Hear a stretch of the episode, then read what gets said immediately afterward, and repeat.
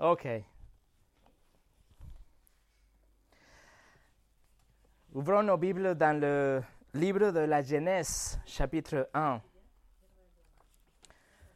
Le livre de la Genèse, chapitre 1.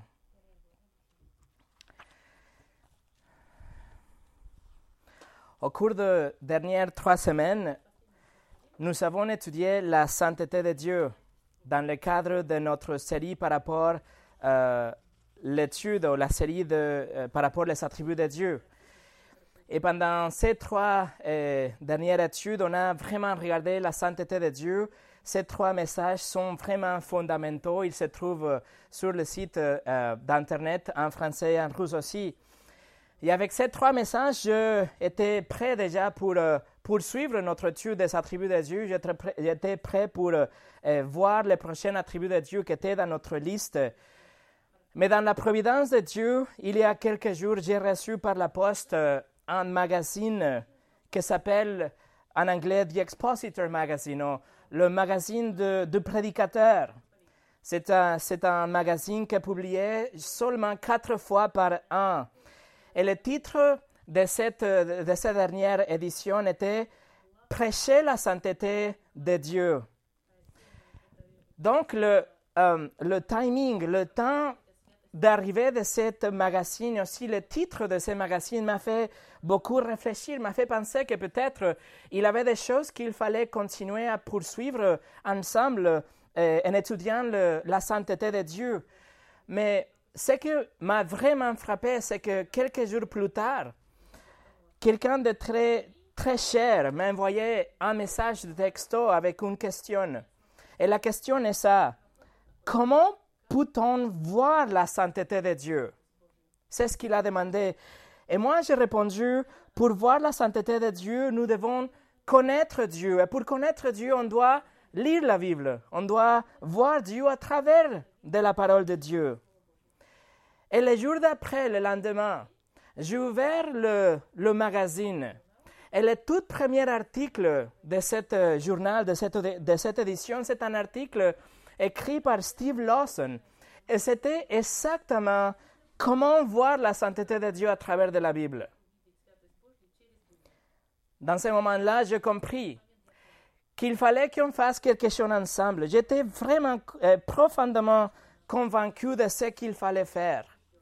J'ai vu que nous prenons un voyage ensemble à travers de toute la Bible. Je veux que nous regardons la Bible d'une couverture à l'autre couverture en cherchant la sainteté de Dieu pour voir comme la sainteté de Dieu elle se trouve partout. Elle imprègne chaque passage de la Bible. Elle émane et se propague à travers de toutes les Écritures. La Sainte Bible est sur la sainteté de Dieu.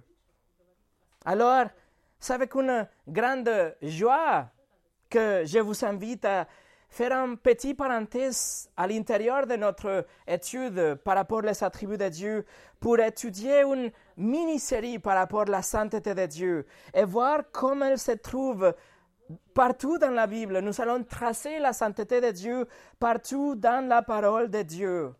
Nous allons répondre ensemble à la question, comment pouvons-nous voir la sainteté de Dieu? Et la réponse est la sainteté de Dieu, on peut la voir à travers la Sainte Bible. Voilà ce qu'on va voir aujourd'hui, mais on va prier d'abord. Seigneur, nous te remercions que dans ta providence, tu as fait que je reçois cette, cette revue et que le tout premier article m'a tellement frappé que c'était exactement le sujet qu'on est en train d'étudier. Et Seigneur, maintenant qu'on va commencer un voyage à travers de toute la parole pour tracer ta sainteté, je te demande que tu la révèles dans tous ces passages, et qu'on puisse voir vraiment comment tu es saint, combien tu es saint, combien tu es sans péché, sans aucune tâche, et qu'on puisse voir à partir de tout le livre que tu nous as donné, tous les 66 livres de la Bible, ta sainteté. Seigneur, nous remettons cet ensemble, cette étude et, le futur de notre vie chrétienne, comme de, qu'on soit euh, qu'on soit des chrétiens, qu'on comprenne bien ta sainteté, qu'on puisse poursuivre notre propre sainteté en ayant une crainte, une révérence, une louange et un amour vers toi. Seigneur, bénis cet ensemble. Au nom de Jésus. Amen. Alors le titre de ce message est La sainteté de Dieu à travers la Sainte Bible. Utilisant l'article dans la revue dont je viens de parler, je, je, vais vous proposer, je vais vous amener vers dix passages de la Bible aujourd'hui. Dix passages à partir de quatre premiers livres de la Bible sur 66 livres. Et dans les semaines que suivent, nous allons parcourir toute la Bible jusqu'au livre de l'Apocalypse en cherchant la sainteté de Dieu pour voir la sainteté de Dieu dans la parole de Dieu. Alors, première chose, numéro un, la sainteté de Dieu au commencement. Nous commençons par le début. Nous commençons pour dire que le Dieu trinitaire a toujours été saint. Le Dieu trinitaire a toujours été parfait et complet et, séparé de tout ce qui est corrompu et loin de l'obscurité, loin de tout ce qui peut être suspicieux, séparé complètement du péché, séparé de l'égoïsme. Il a toujours été saint, parfait. Genèse chapitre 1 et verset 1 commence avec une assurance de l'existence de Dieu, l'assurance qu'il a toujours existé en dehors de la création et de l'espace et du temps. Il était toujours autonome, il était toujours infini et en conséquence toujours saint. Regardez Genèse 1, 1. Au commencement, Dieu créa le ciel et la terre. Dieu a décidé d'une façon unilatérale de créer tout ce qui existe. Et en faisant ça, il fait preuve de sa omnipotence, un de ses attributs, mais aussi il montre sa sainteté. Parce que regardez les résultats de la création dans le verset 31. 1.31 nous dit, Dieu regarda tout ce qu'il avait fait et il constata que c'était très bon. La création était au commencement un reflet de sa nature. Ici, on lit que tout était très bon. On parle du sixième jour de la création. Et, mais dans les jours précédents, Dieu dit que c'était bon. Mais à la fin, quand il a vu la totalité de la création, la complexité de l'univers qu'il vient de créer, il dit que ce n'était pas juste bon, mais il dit c'était très bon. Nous ne voyons pas ce que Dieu a vu au sixième jour aujourd'hui, parce que, comme vous le savez dans le chapitre 3 de la Genèse, la corruption et le péché et la mort, ils sont rentrés dans la création entachant la peinture incroyablement belle que Dieu venait de finir. Le coucher de, soleil le plus époustouflant et les paysages les plus colorés et les montagnes plus majestueuses et la nuit étoilée la plus impressionnante ne sont absolument rien aujourd'hui comparé à ce que Dieu a vu dans le sixième jour quand il a dit que c'était très bon. Tout ce qu'on voit aujourd'hui a été malade pendant 6000 jours, 6000 ans déjà. Tout ce qu'on voit aujourd'hui a été en train de se décomposer et se dégrader et se euh, devenir de plus en plus corrompu pendant 6000 ans. Mais au commencement, un Dieu saint a créé un univers qui était par son propre standard, par ses propres mots, était très bon, très bon, un accord cohérent avec sa sainteté, avec sa perfection, sans aucune corruption. Parfaite. Numéro 2.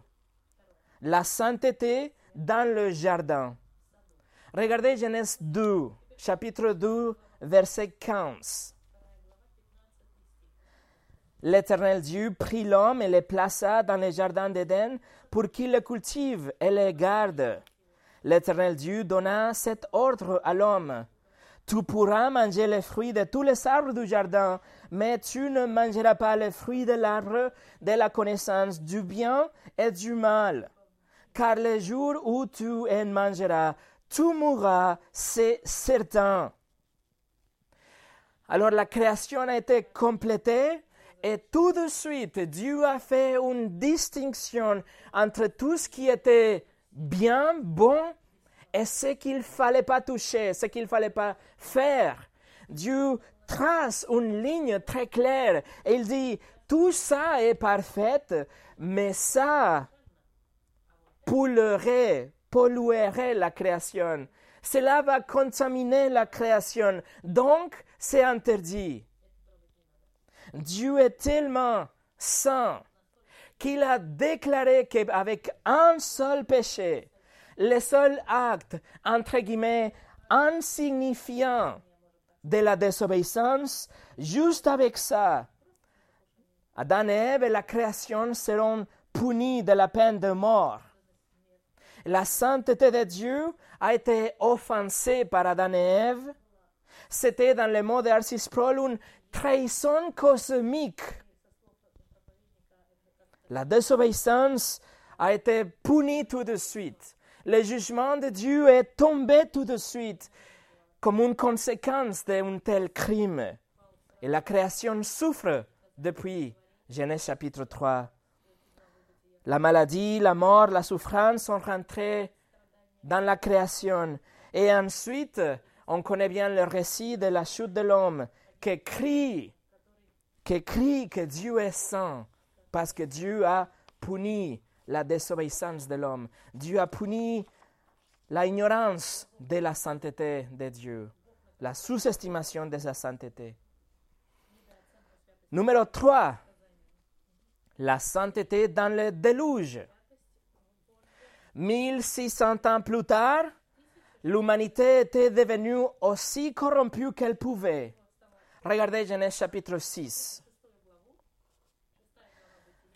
Genèse chapitre 6 à partir de verset 5.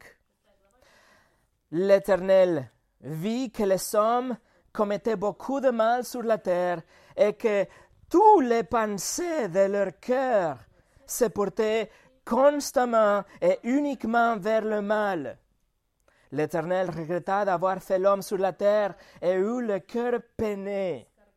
L'Éternel dit, J'exterminerai de la surface de la terre l'homme que j'ai créé, depuis l'homme jusqu'au bétail, aux reptiles et aux oiseaux, car je regrette de les avoir faits. La race humaine avait complètement oublié la sainteté de Dieu. toute la race humaine avait poursuivi leur propre désir, les désirs charnels, tout ce qui était le péché. Et Dieu a réagi. Et Dieu a jugé parce qu'il dit que sa sainteté ne sera pas compromise. Et il envoie un déluge global. global.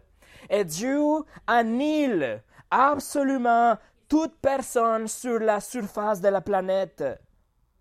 Une estimation, estimation conservatrice nous dit qu'il avait 750 millions de personnes.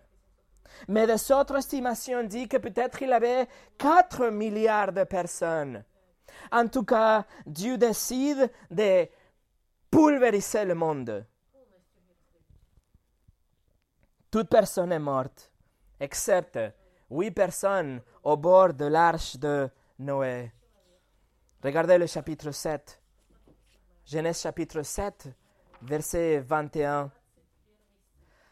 Tout ce que vivait sur la terre expira, tant les oiseaux que les bétails et les animaux, tout ce qui pullulait sur la terre et tous les hommes, tout ce qui avait un souffle de vie dans ses narines qui se trouvait sur la terre ferme mourut.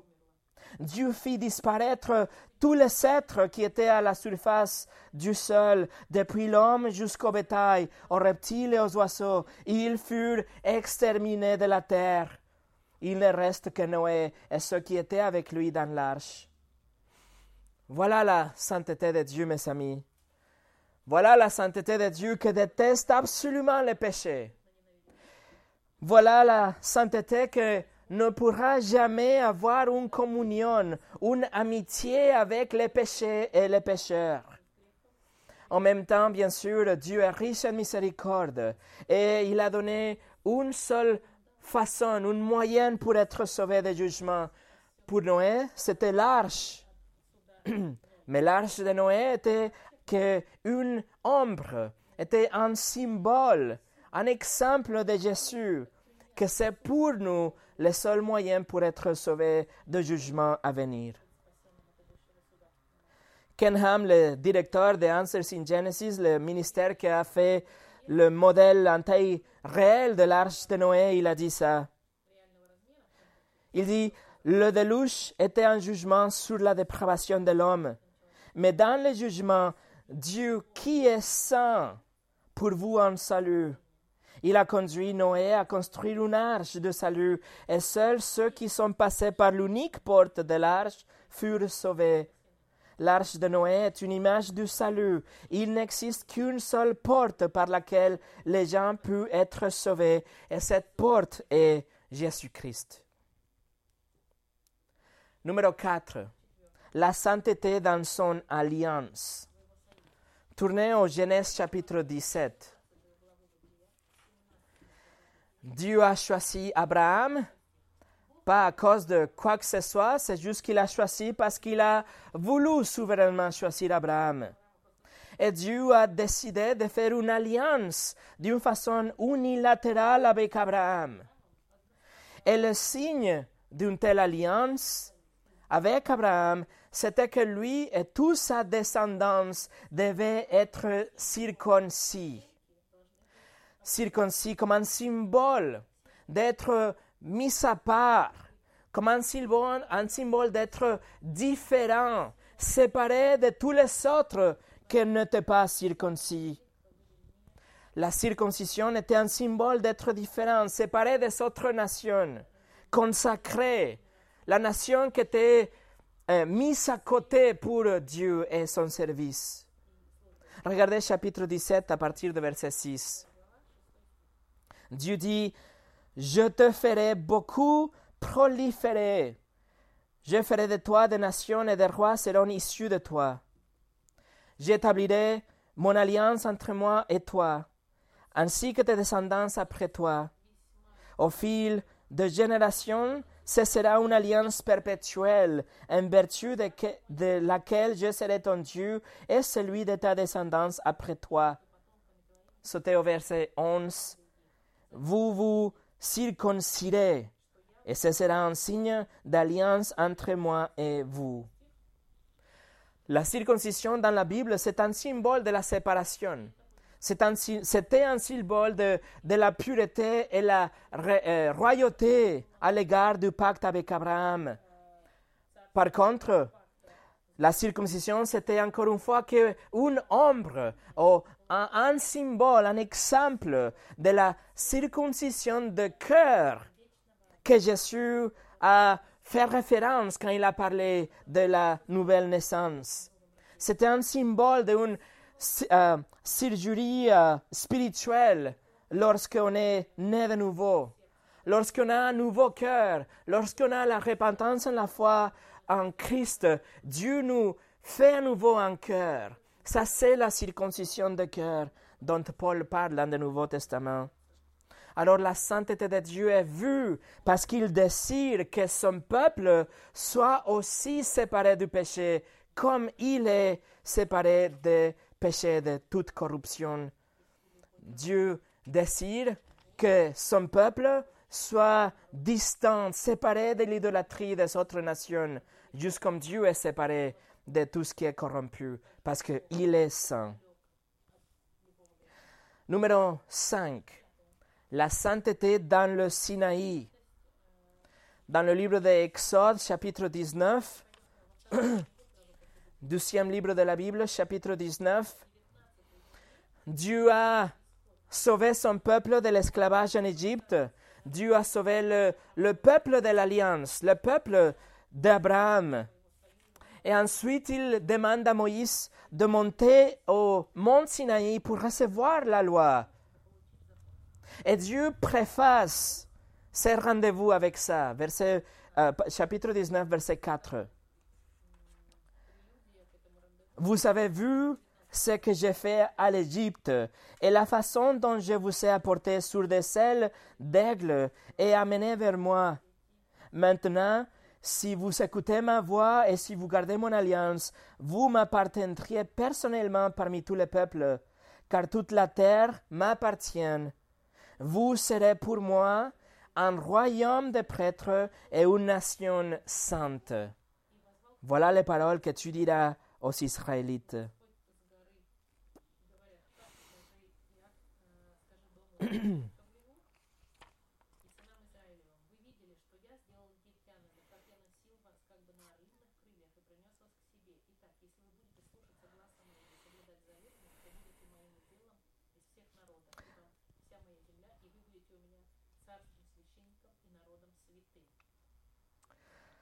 Voilà un Dieu saint qui veut que son peuple soit saint.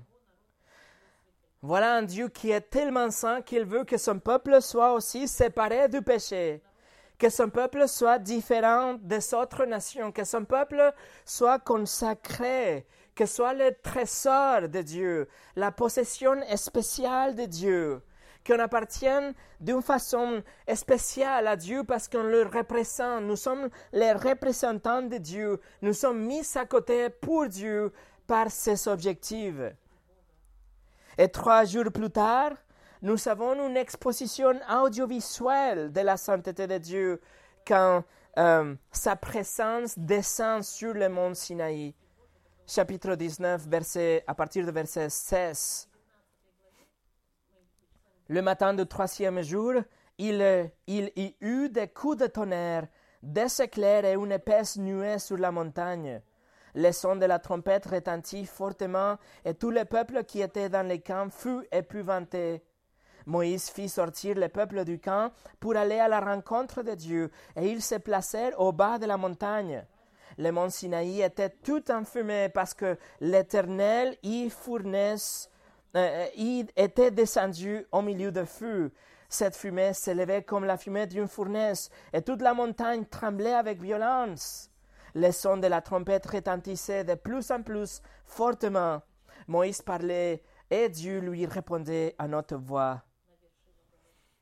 Voilà la sainteté de Dieu qui est descendue et on voit comme une conséquence qu'on a déjà étudiée que la sainteté de Dieu nous fait craindre à Dieu la sainteté a été exprimée et aussi exposée dans le mont Sinaï. Numéro 6, la sainteté dans les commandements. Ensuite, Moïse reçoit la sainteté de Dieu écrit dans les dix commandements. Les dix commandements sont les standards de perfection que Dieu demande de tout le monde. Si Dieu n'était pas saint, nous n'aurons pas de dix commandements. Si Dieu n'était pas saint, il aurait simplement dit faites de votre mieux. Mais à la place, il nous donne des commandements où il demande absolument de la perfection. Il demande de la pureté envers lui, verticale, mais aussi il, il demande la perfection horizontale envers les autres. Paul écrit dans Romains 7, 12 que la loi est sainte. La loi de Dieu et les commandements est sainte, et juste et bon. Si ne c'était pas grâce aux dix commandements que nous montre la sainteté de Dieu, on penserait que nous sommes de très bonnes personnes. Lorsque nous sommes gentils avec les autres, lorsque on a déjà souffert assez dans notre vie, lorsqu'on paye nos impôts, lorsque on est généreux avec des autres, lorsque nous prenons soin de notre famille, etc., lorsque nous nous comparons avec les voisins ou avec des criminels, nous, nous pensons que nous sommes, de, nous sommes de bonnes personnes. Juste comme la Bible nous dit dans Proverbe 20, verset 6, beaucoup proclament leur bonté. Nous pensons que nous sommes de bonnes personnes. Mais quand on regarde les miroirs des dix commandements, quand, nous, quand on voit la vérité de notre cœur reflétée dans la perfection de Dieu, que c'est écrit dans les dix commandements, les dix commandements nous demandent, nous posent la question, avez-vous jamais menti? Avez-vous jamais volé? Avez-vous jamais utilisé le nom de Dieu sans respect, en vain? Avez-vous jamais regardé quelqu'un avec le désir dans le cœur pour la, convoiter, pour la désirer? Avez-vous jamais ressenti la aversion pour quelqu'un? Avez-vous toujours, sans faute, aimé Dieu par-dessus tout? Vous voyez que la loi de Dieu et la, la sainteté de Dieu que nous montre que nous ne sommes pas saints. La sainteté de Dieu dans le miroir des dix commandements nous montre que nous sommes des coupables, des pécheurs coupables. Le miroir des dix commandements nous montre qu'on a besoin désespérément d'un sauveur. Que nous ne pouvons pas être saints comme Dieu demande qu'on soit sainte. Alors la loi de Dieu, les dix commandements et la sainteté de Dieu. Numéro 7. La sainteté dans le tabernacle. Allez-y au livre, au Exode chapitre 26. Exode chapitre 26. Dieu donne des instructions précises pour construire un endroit où Dieu va se rencontrer avec les gens, où il va euh, parler avec les gens et sa présence va demeurer. C'est une grande tente, en fait, mais on l'appelle le tabernacle. Il prescrit les matériaux, il prescrit les couleurs, il dit quelle dimension doit avoir, il dit même le nombre de lacets dans le rideau. Il dit 50 lacets. C'était un bel endroit. C'était un endroit qui était censé représenter la sainteté de Dieu parmi le peuple. Mais à l'intérieur du tabernacle, mes amis, il avait un autre endroit. Le tabernacle était considéré un lieu saint, mais à l'intérieur, il avait un autre endroit que c'était le lieu très saint. À l'intérieur de cet endroit, il avait l'arche de l'alliance, l'arche de témoignage décrit dans le chapitre 25, où Dieu demeurerait et se manifesterait parfois. Regardez chapitre 26 à partir de verset 31. Tu feras un voile bleu, pourpre et cramoisi, et enfin ligne retors. Il sera fait selon l'art du brodeur, et l'on y représentera des chérubins. Tu le fixeras à quatre colonnes d'acacia couvertes d'or. Ces colonnes auront des crochets en or et reposeront sous quatre bases en argent tu mettras le voile sous les agrafes et c'est là, derrière le voile, que tu feras pénétrer l'arche du témoignage. Le voile vous servira de séparation entre le lieu saint et le lieu très saint. Tu mettras le propitiatoire sur l'arche du témoignage dans le lieu très saint. Alors le lieu très saint était, on va dire, comme la salle du trône était la, salle où le grand prêtre pouvait se rencontrer avec la présence de Dieu. C'était le jour de l'expiation que le grand prêtre devait rentrer là après une purification rigoureuse. Le grand prêtre prenait le grand risque d'être frappé par Dieu s'il entrait là avec des péchés en lui. Une fois que le grand prêtre était exposé à la sainteté de Dieu, dans la présence de Dieu, à l'intérieur du Saint des Saints, il pouvait tomber mort du coup. Il y a des récits historiques qui nous disent que le grand prêtre, il ne dormait même pas la veille parce qu'il avait peur d'avoir des rêves impurs et se rendre donc souillé et mourir dans la présence de la sainteté de Dieu.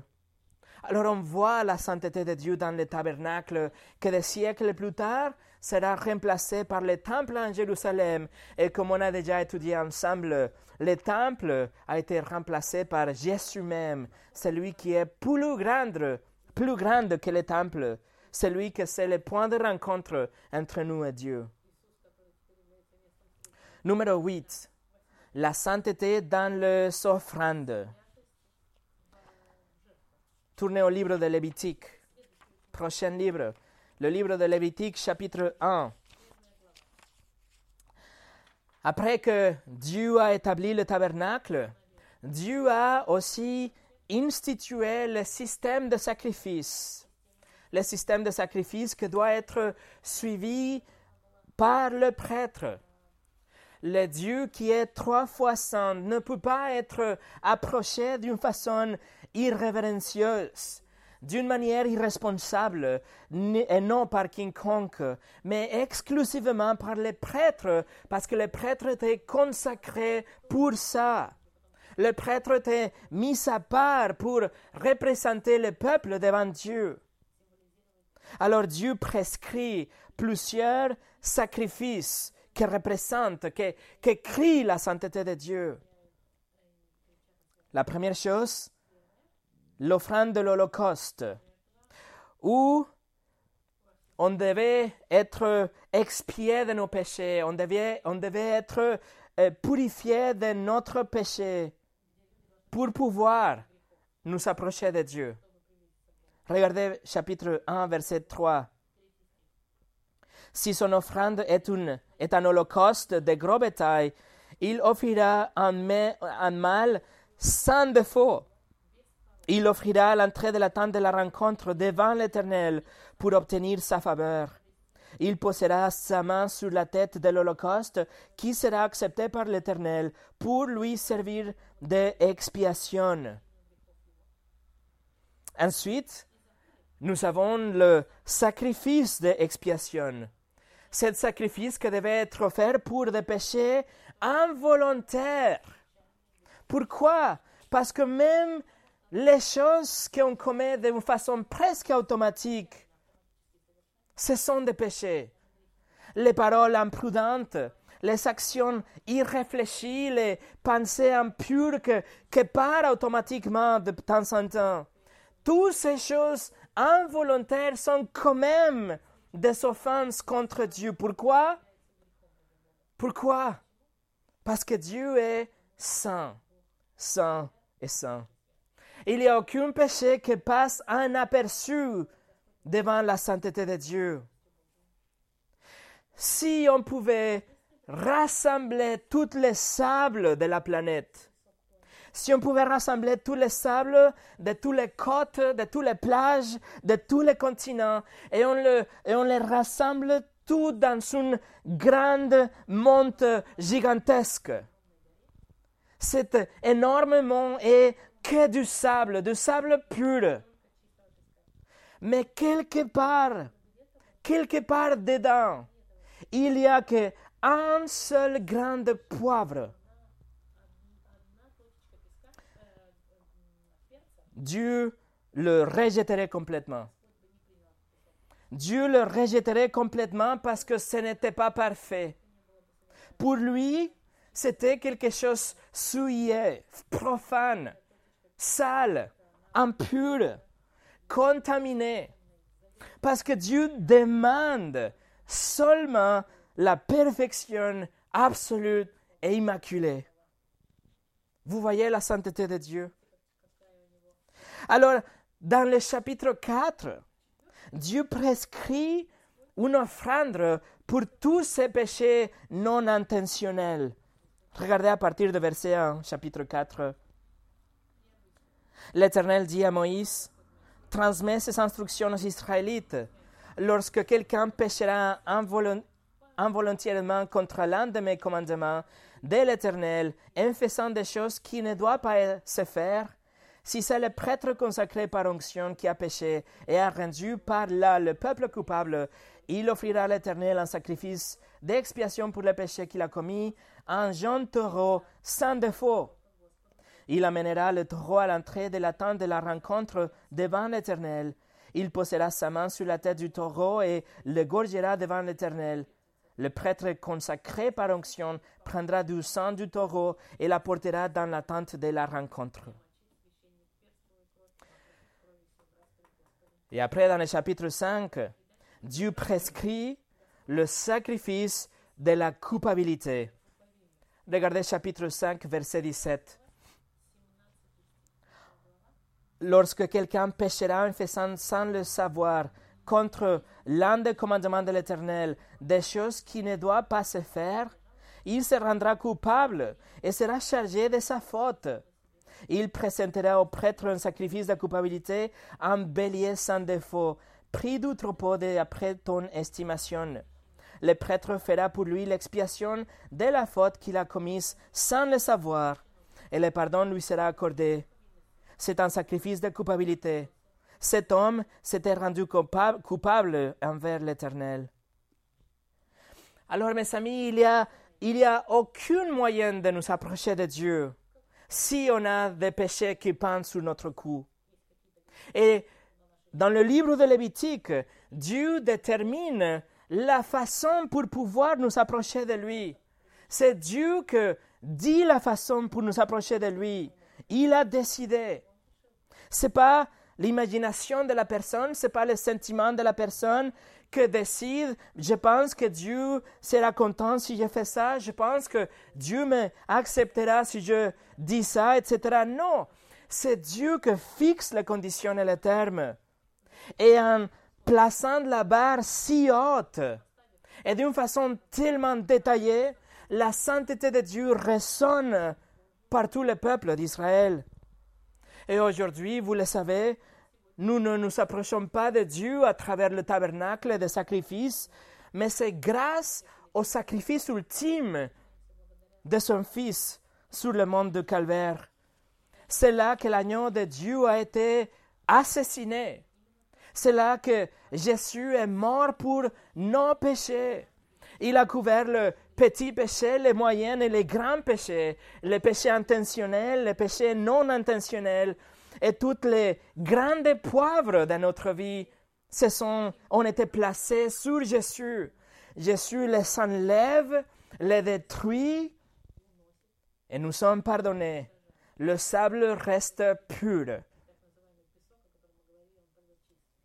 L'ensemble de nos péchés a été payé par Jésus sur la croix. L'ensemble de nos péchés, notre, la totalité de notre honte a été pris par Jésus sur la croix et détruit par Jésus-Christ. Lorsqu'on se répand, lorsqu'on reconnaît qu'on est des pécheurs et lorsqu'on place notre confiance en Jésus seul, seul, pour notre vie et notre éternité. Le Dieu qui est trois fois saint, il nous pardonne, il nous nettoie, nous purifie complètement et pour toujours. Et il nous donne l'habilité, il nous, il nous accepte pour pouvoir nous approcher de lui aujourd'hui, mais aussi pour toujours au paradis. Écoutez ce que Charles Spurgeon a dit. Mon espoir est vivante non parce que je ne suis pas un pécheur, mais parce que je suis un pécheur pour lequel Christ est mort. Ma confiance n'est pas dans ma sainteté, mais dans le fait que je ne suis pas saint.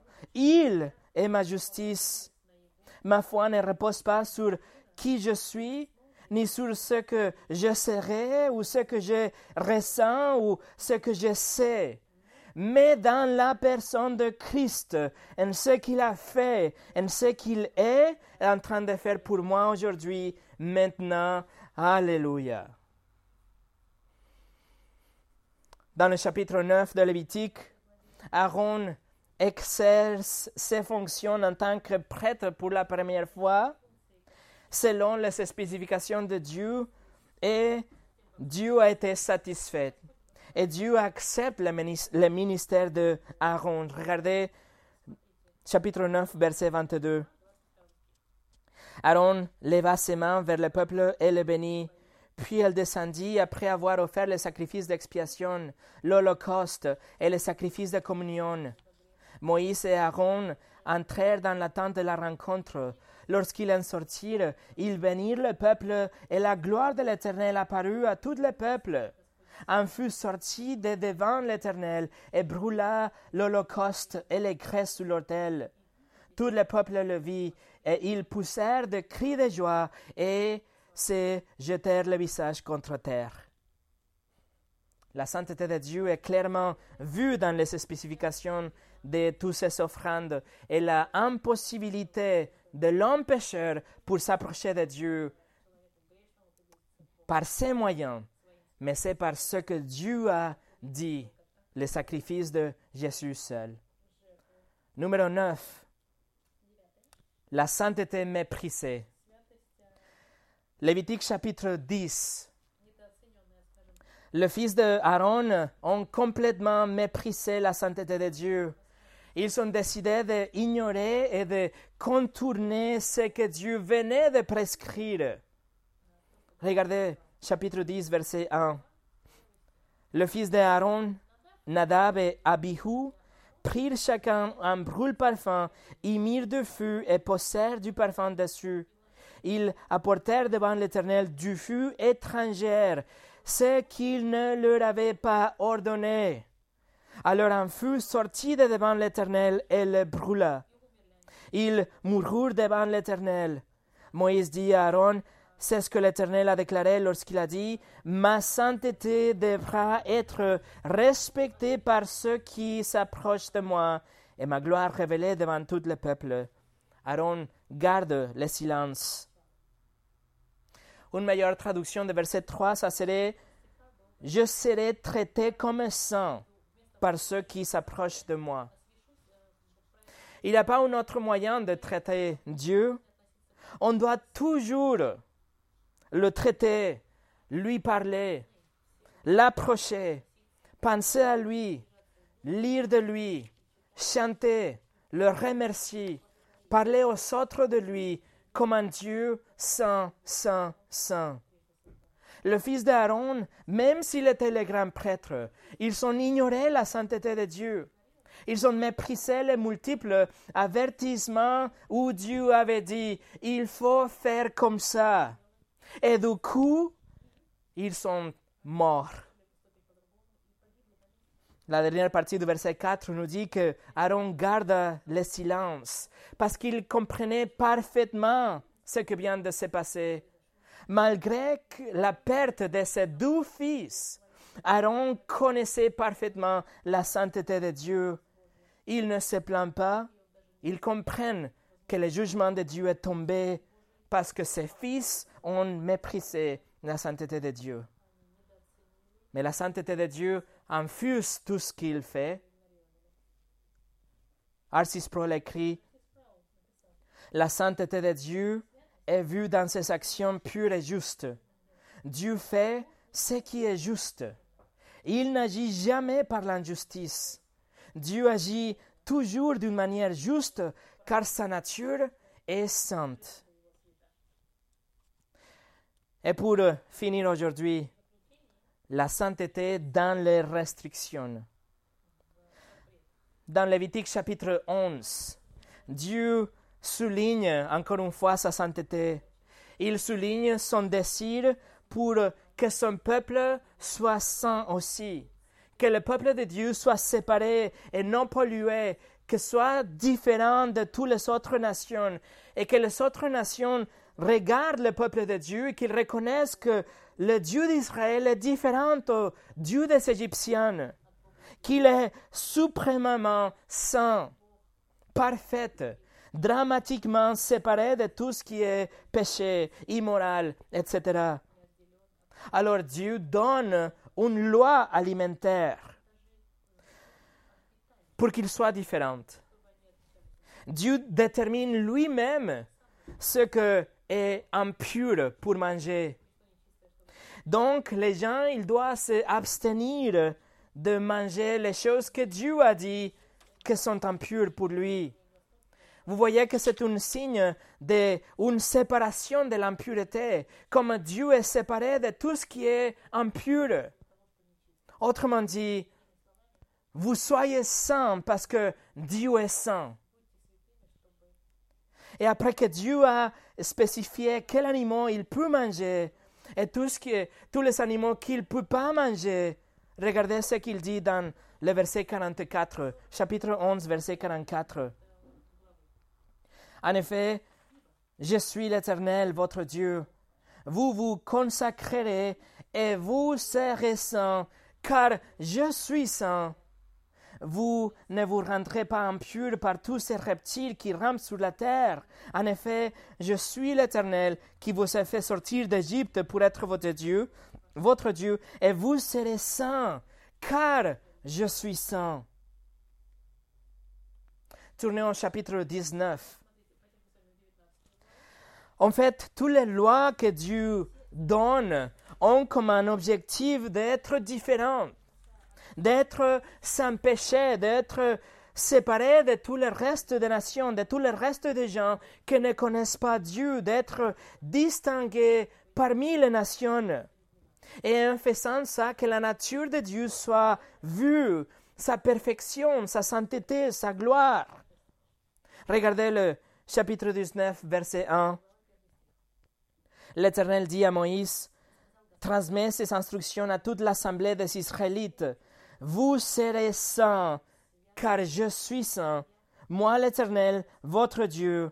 Chacun de vous traitera sa mère et son père avec déférence et respectera mes Shabbats. Je suis l'Éternel, votre Dieu. Vous ne vous tournerez pas, vers les faux dieux. Vous ne vous ferez pas de dieux en métal fondu. Je, euh, je suis l'Éternel, votre Dieu. Dieu vient de reformuler quatre des dix commandements. Et la raison pour que on doit suivre les commandements, c'est parce que Dieu est saint. Comme Dieu est saint, nous devons vivre de vie sainte, avoir des comportements saints, sanctifiés, éloignés de plus en plus de péchés et collés de plus en plus à Dieu.